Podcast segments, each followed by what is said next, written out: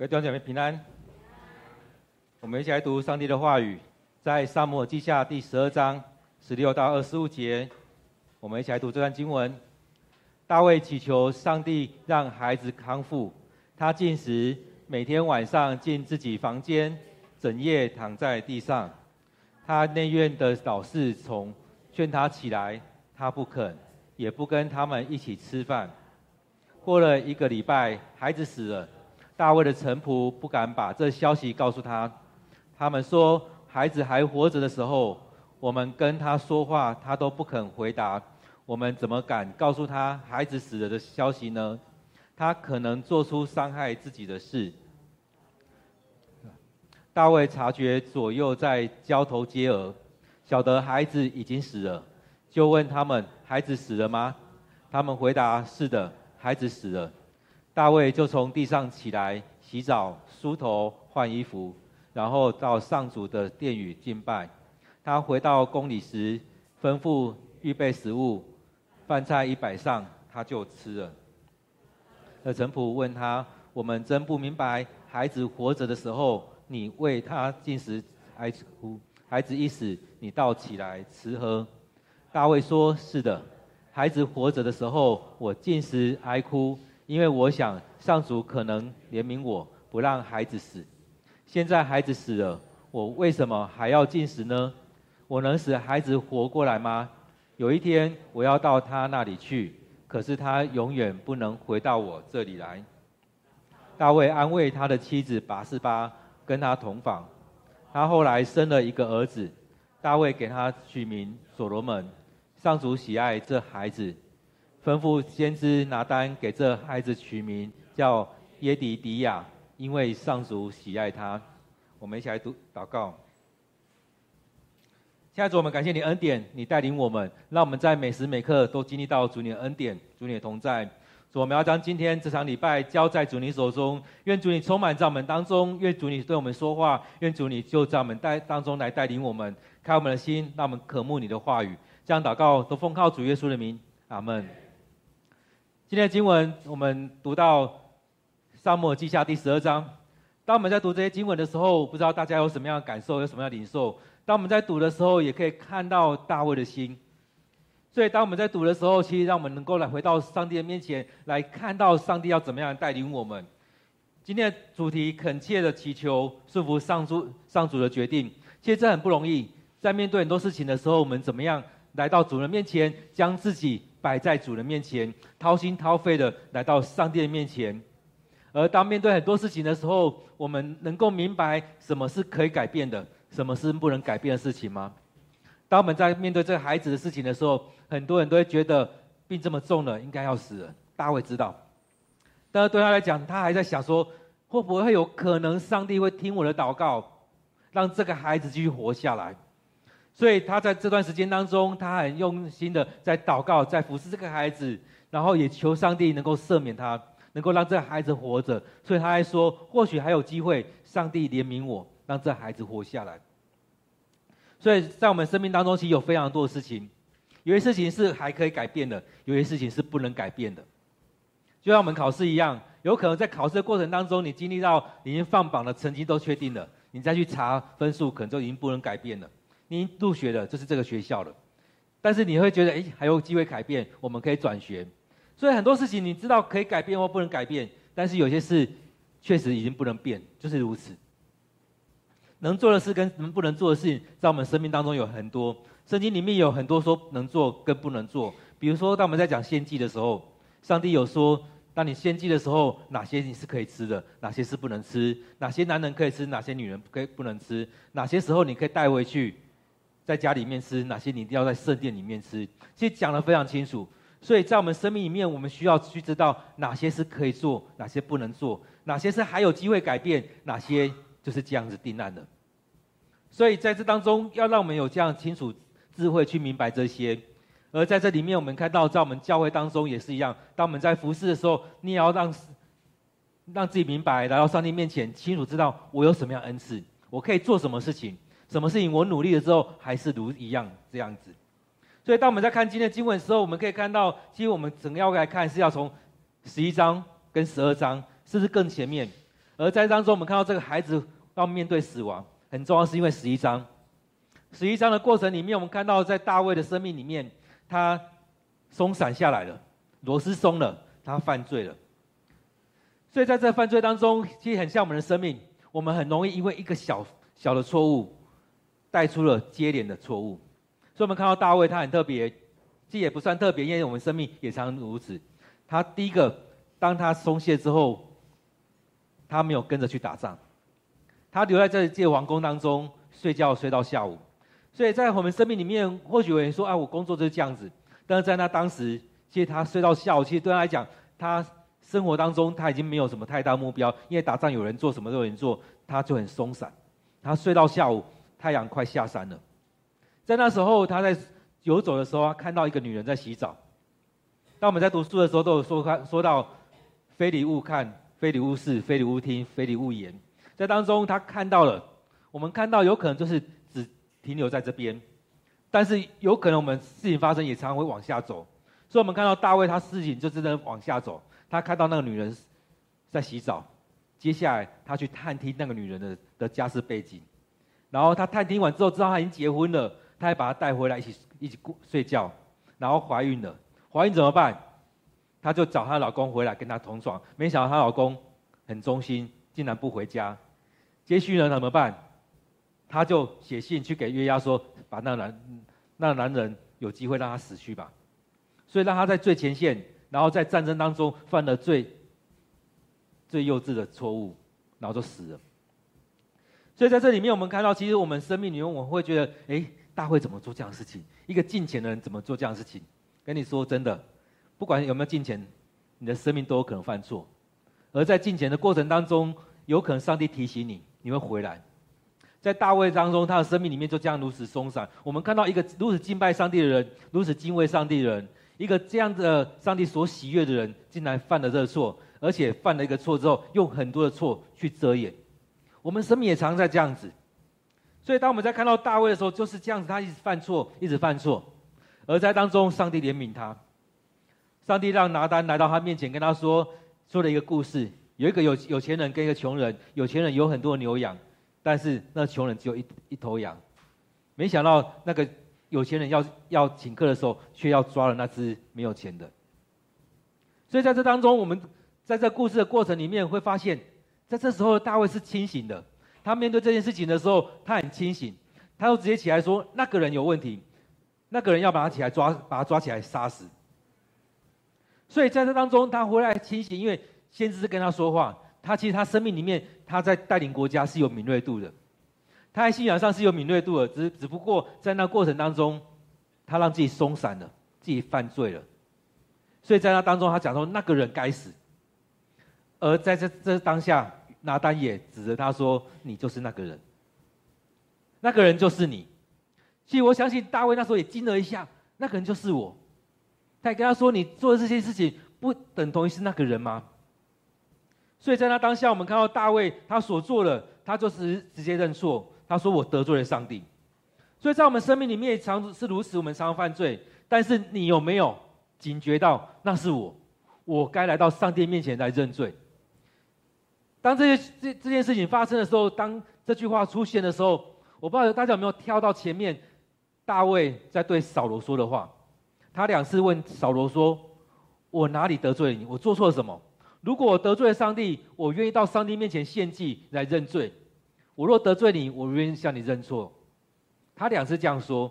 这时候我们看到大卫也确实如此，他发现他得罪了上帝了，所以他来到上帝面前来认罪。他来到上帝面前来认错，求上帝来赦免他。所以在前面经文里面讲到说，呃。前面讲到第七节，拿单对大卫说：“你就是那个人，你就是那个人。”第十三节，大卫说：“大卫对拿单说，我得罪上主，我得罪上主。”他很清楚知道他得罪得罪上帝，他很清楚知道他得罪了，所以他也这样讲出来：“我得罪了上主。”因为他有认罪的心，他有认错的心，所以后续上帝透过拿单说：“上主饶恕你，你不至于死。”所以这样的过程是很重要的。我们会觉得一个人认错有什么问题？有那么有那么需要拿出来讲吗？其实很重要。我们每一次认错，我们都需要拿出来讲，因为你有没有真的来到上帝面前来认罪？你有没有来到上帝面前来认错？这时候，我相信大卫他的认错是发自内心的认罪，发自他内心的说：“我得罪了上帝。”在当中，我也往前推，刚讲那两次，他对扫罗说：“若得罪了上帝，我愿意到上帝面前来献祭，来认罪。”确实，大卫也这样做，所以上帝才对用拿单来讲，让拿单对他说：“上主饶恕了你，你不至于死。”但是，因为你这些你做这些事情藐视了上主，你的儿子、你的孩子会死。所以，在这过程里面，我们看到大卫是面对这样事情的人，他自己做的这些事情，他要去承担，而这样事情里面，上帝也惩罚他。因此，在当中，我们看到大卫做这件事情。犯错、犯罪、得罪了上帝，而在当中，他也认罪，上帝也赦免他。在当中，上帝也说：“你要面对这罪的事情，你的儿子要死。”因此，在这件事情当中，我们看到他面对这样的事情之后，他继续了，他知道上帝的心意，上帝要这个孩子死，上帝要这个孩子死。而在今天的经文里面，我们看到他持续的在上帝面前求。他求上帝赦免这个孩子，让这个孩子继续活。他一直求这个孩子能够活下来。所以今天经文一开始说说到说，大卫祈求上帝让孩子康复。他进食，每天进自己的房间，整夜躺在地上。他不肯吃，因为他在禁食。然而当孩子死了之后，二十一节讲到说，大卫就从地上起来，洗澡、梳头、换衣服。到上帝面前去敬拜他，这对一般人来讲是很反常的啊！孩子死之前你这么难过，一直不肯吃饭，但是孩子死了之后呢，你却整装，然后到上帝面前。他那他旁边那些臣仆都觉得无法想想象这个人为什么做这样的事情。但是我们看到他是很清楚知道上帝的心意，他知道当孩子还没死之前，或许还有机会，我求上帝怜悯我。让这孩子活下来，而当孩子死了之后，他知道上帝所说的话已经成就了，已经不可改了，所以他来到上帝面前来敬拜上帝。或许你会觉得，哎，用中国人的礼仪方式来感来看，好像很不合逻辑。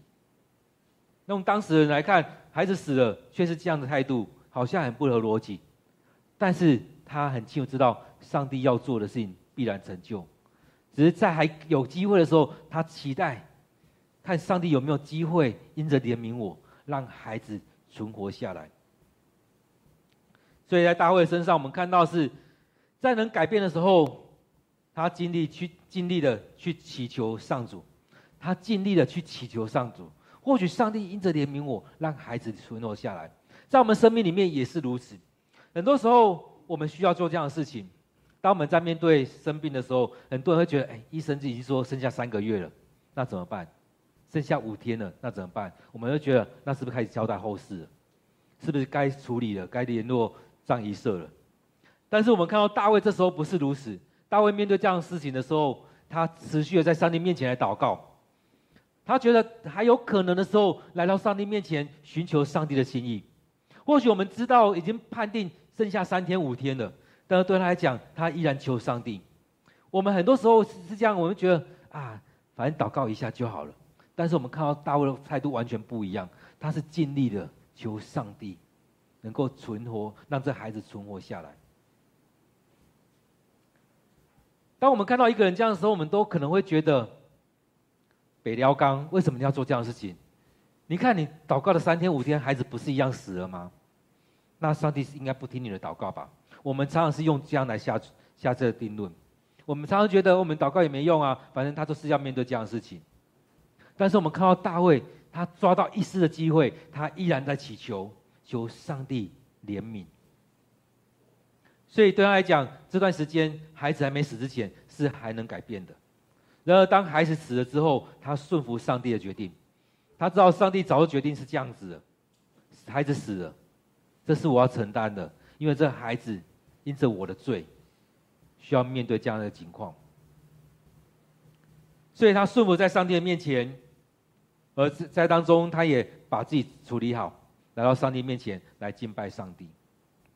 所以在当中，我们看到上帝，呃，大卫很清楚知道上帝的心意，他怎么样来明白上帝的心意？从他小的时候，我们这几周一直在讲，从他小的时候，他是持续敬拜上帝的，他不是面对任何事情就抱怨上帝，就埋怨上帝。他在他小的时候，在照顾羊群的时候，他就敬拜上帝；他去征战的时候，他很清楚知道，我依靠的是上主，不是我自己的能力。在他面对他逃难的时候，他知道上帝的心意，不该杀了扫罗。所以这整个下来，我们知道他是这样的人。当然，刚才讲到说，我们明白他是这样的人的时候，为什么他还是会犯罪？确实，我们还是会犯罪，还是会犯错。当我们犯罪犯错的时候，我们怎么样的态度来到上帝面前？因为在这当中，我们看到大卫他明白上帝的心意，所以他被提醒的提醒的时候，他就马上回到上帝面前，寻求上帝的怜悯，因着他明白上帝的心意，他知道上帝说了就会成就，只是他还在在当中透过祷告摇动上帝的手，透过祷告期待上帝能够怜悯我们。他明白上帝的心意，他知道什么时候该做什么事情，所以当孩子死了之后。他也没有去责备上帝说啊，你怎么这样子？你为什么让我孩子死了？你怎么样？他没有去抱怨。因此在当中，在这样的大卫的这样的过程里面，似乎又看到有一个人的祷告文，尼布尔祷告文也是如此。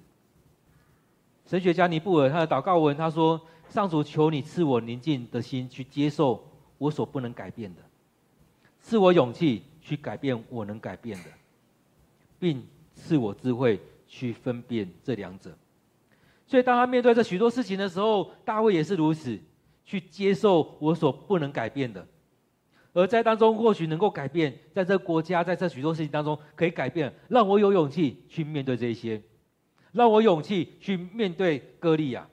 很多时候我们都害怕面对歌利亚，然而很多人就觉得歌利亚是不可改变的那阻碍，但在大卫生命里面，上帝让他知道。这是可以打败的，所以在大卫的祈祈祷的过程里面，我们看到在我们牧羊上也是如此。当我们在牧羊的时候，其实有时候我们会看到有很多事情是可以做的，有很多事情是不能做的。很多事情我们可以做，但是我们会觉得啊，这很难呢，是不是上帝不让我们做？很多事情我们会觉得这可以做，哎，但他不明白上帝为什么要阻挡。其实很多时候我们在祷告当中，其实你会更多的领受上帝的心意。我很喜欢一个牧者以前的分享过，他说，当他领受一个上帝给他的意象的时候，他持续放在祷告里面，他也持续觉得不可能啊，上帝怎么可能？但他一直在祷告，一直在祷告。他有一天跟上帝说：“如果你真的要让我做这件事情，你帮我预备好。”而当他祷告的时候，上帝也跟他说：“我早就预为你预备好了，你要人。”人已经在那边，你要钱，钱已经在那边，你要什么都已经预备好了。所以很多时候，我们面对就像很像以色列人面对歌利亚一样，就觉得这是不可能的高墙。那当我们在祷告的时候，上帝对你说话，让你很清楚知道这不是高墙，这是我带你要跨越那个高墙。所以在我们生命里面，我们常会觉得这是不可能，当上帝跟你说可能。我们会觉得这这件事做不起来，上帝会跟你说：“我都预备好了，只要你参与进去，事情就成了。”然而有很多事情，我们也会觉得：“哎，这件事情很简单嘛，就这样把它做下去。”但是我们却没有来到上帝面前聆听上帝的话。所以以前在读书的时候，常会有两个词出来，两个不一样的词，一个是事半功倍，一个是事倍功半。很多时候，我们来到上帝面前，让上帝带领我们的时候，你会发现很多事情就降成了。但是有很多事情，我们努力在做很很久的时候，你会发现好像都做不起来。当我们继续寻求的时候，你会发现那是我们硬要做的事情，不是上帝要我们做的事情。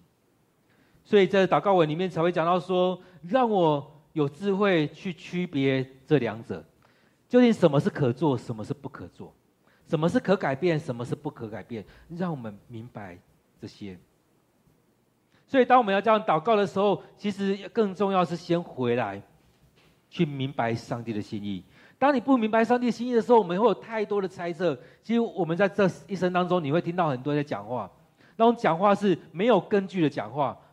为什么说没有根据？因为他根本没有在敬拜上帝，没有在读经祷告，没有带来到上帝面前。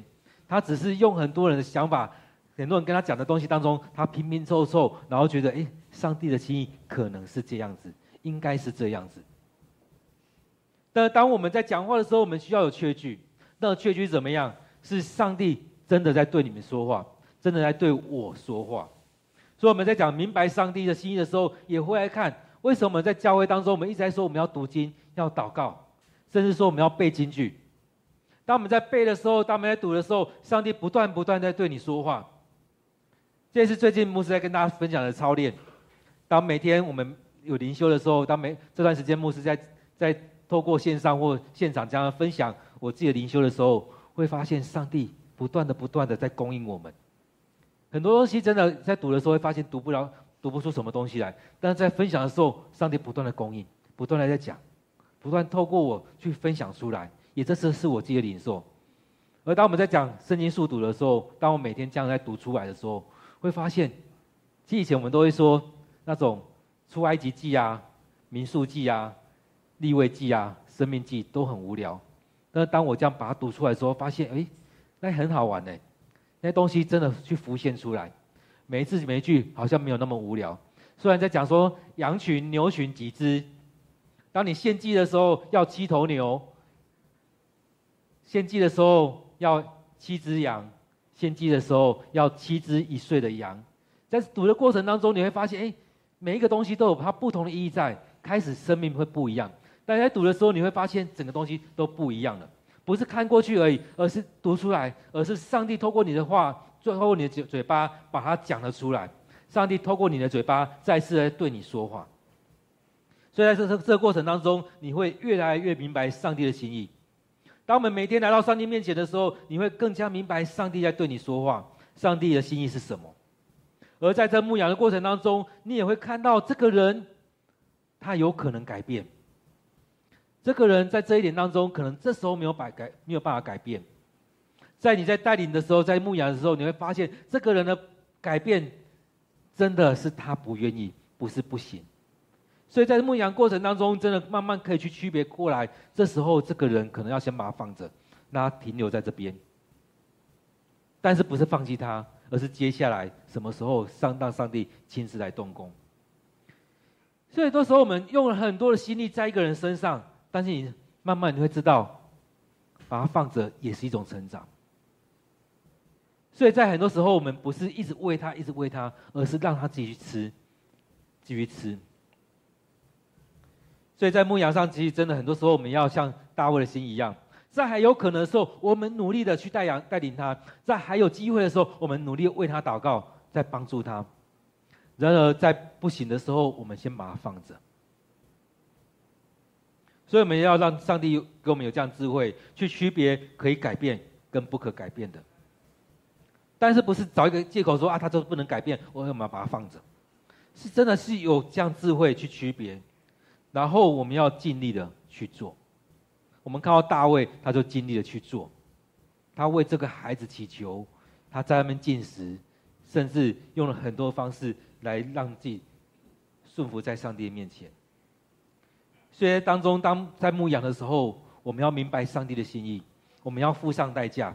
我们要顺服在上帝的面前，所以在当中，我们看到大卫就是这样为着孩子来恳求、恳切的祈求，因为他顺服上帝的决定。很多时候，我们真的在很多事情当中，我们无法顺服上帝的决定，甚至埋怨上帝为什么你这样做、那样做。而在这当中，我们真的要回到大卫的身上来看，他愿意降服在上帝的面前。当我们在服侍的时候，其实我们努力的去做；当我们持续的去做，其实，在服侍当中，牧师常常会挑战我们一些弟兄姐妹，要说你不行，真的去做，去做个几次，持续服侍一段时间。如果你真的不行，那我们再退回来；如果真的真这真的不是你的恩赐，那我们再退回来。但是很多时候，我们都会跟上帝说：“不行，那我没有这能力，我不想做，我没有时间。我们常常在推，在推。其实，在推的过程当中，其实我们也常常用摩西跟亚伦跟米利暗的例子来讲。摩西常常在，他常来推，说我不行，我不会讲话，为什么找我？我不会敬拜，为什么找我？我不会怎么样，为什么找我？然后在这个过程当中，上帝就是要拣选他，上帝就说：“我就是要拣选你，我就是要使用你。”但是你不会讲话，你哥哥很会讲话；你不会敬拜，你姐姐很会敬拜；你不会做这些事情，这些人都很会做。所以在这个过程当中，其实有时候我们也会跟米利暗、跟亚伦一样，上帝为什么只透过他讲话，不透过我们？我们有很多时候也会这样争。但是在服事当中，我们要很清楚知道我可以做什么，我不能做什么。在米利暗、在亚伦的身上，他们没有办法去做摩西要该做的事情，没有办法去做这祭司、先知该做的事情。但是亚伦，你是祭司，你是代言人，你就去讲出来。米利亚，你是敬拜的人，你是带领妇女的人，你就好好带领妇女们一起敬拜。你不要一直想要踏进去摩西的位置。亚伦，你也不要一直想要踏进去摩西的位置，而摩西呢，你可以放出去，你就放出去。你把这些位置，你可以让给亚伦来做，你可以给米利亚来做，你可以让那七十二个长老跟你一起来做，你不需要一起坐在那个位置。所以在我们服事当中也是如此，让我们明白我们自己的恩赐，我们可以做的跟不能做的，我们生命当中可以改变的跟不能改变的。我们不要用很多方式来做借口，而是让我们持续在当中持续的服侍。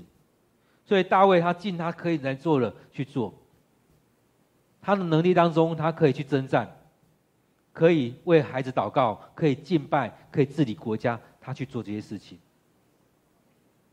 而在当中，当他这样做的时候，也看到他身边的人改变了。我们看到最明显的约押跟乌利亚。当在打仗的时候，约押就说：“上帝已经与我们同在，我们将这些归荣耀与上帝。”乌利亚他在做这些事情的时候，他很忠心，所以他知道在战争当中他不该回家。两次有机会回去，他说：“我不该回家。”因此，在这在这里面，让我们看到每个人都有自己的恩赐，我们不需不不需要去争别人恩赐，在当中我们好好的去做，我们不用去指责别人。像亚伦跟美利暗真的很特别，他去争说，为什么只有摩西可以，为什么我们不行？很多时候我们会这样，为什么他可以我不行？为什么他可以我不行？为什么他们做这么好，我不能这样做？当然也有另外一个状况，就是我有这样恩赐，我做得很好，然后开始去指责别人说：啊，你为什么不做这件事情？你为什么不做这件事情？你很懒惰，你为什么不这样做？其实这两个都是两个不同的极端。而在在这当中，我们看到，在我们可以做的事情当中，我们努力去做。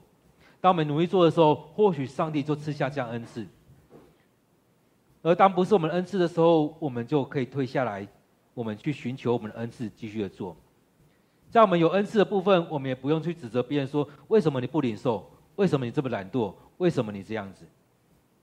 因此，在这里面也让我们去看到自己能做跟不能做的事情。别人可以做跟不能做的事情，在我们在读经的时候，在读到民数记的时候，也会发现有一群利未人也是如此，他们想要跨越那那条线，最后上帝惩罚他们，让洞打开，那些人掉进去了，剩下的那些利未人依然的回到他们的位置去服侍上帝。你在这个位置的，你就在这个位置好好的做。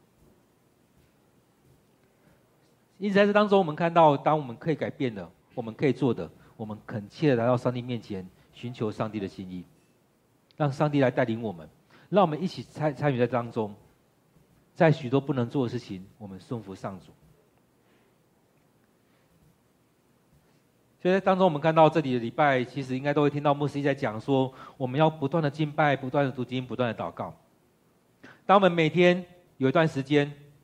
无论你现在是五分钟、十分钟，我们也可以让我们时间慢慢的变长，慢慢的变长，让我们不断的敬拜上帝，不断的读经，不断的祷告，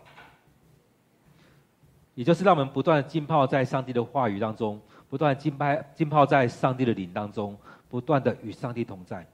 这样你才有办法活出敬畏上主的生命，活出服侍服侍主的生命。这样我们才有办法明白上主的心意。其实，在很多教会，很多弟兄姐妹都会在寻求怎么样才能明白上主的心意。那当我们不愿意付上代价，不愿意来到上帝面前，我们怎么明白上帝的心意？当上帝很明白的跟你说一句话的时候，你都会觉得啊，又是不是又幻听了？又谁在讲话了？当你能够来到上帝面前的时候，他跟你说。即使很微小的声音，你都能够知道。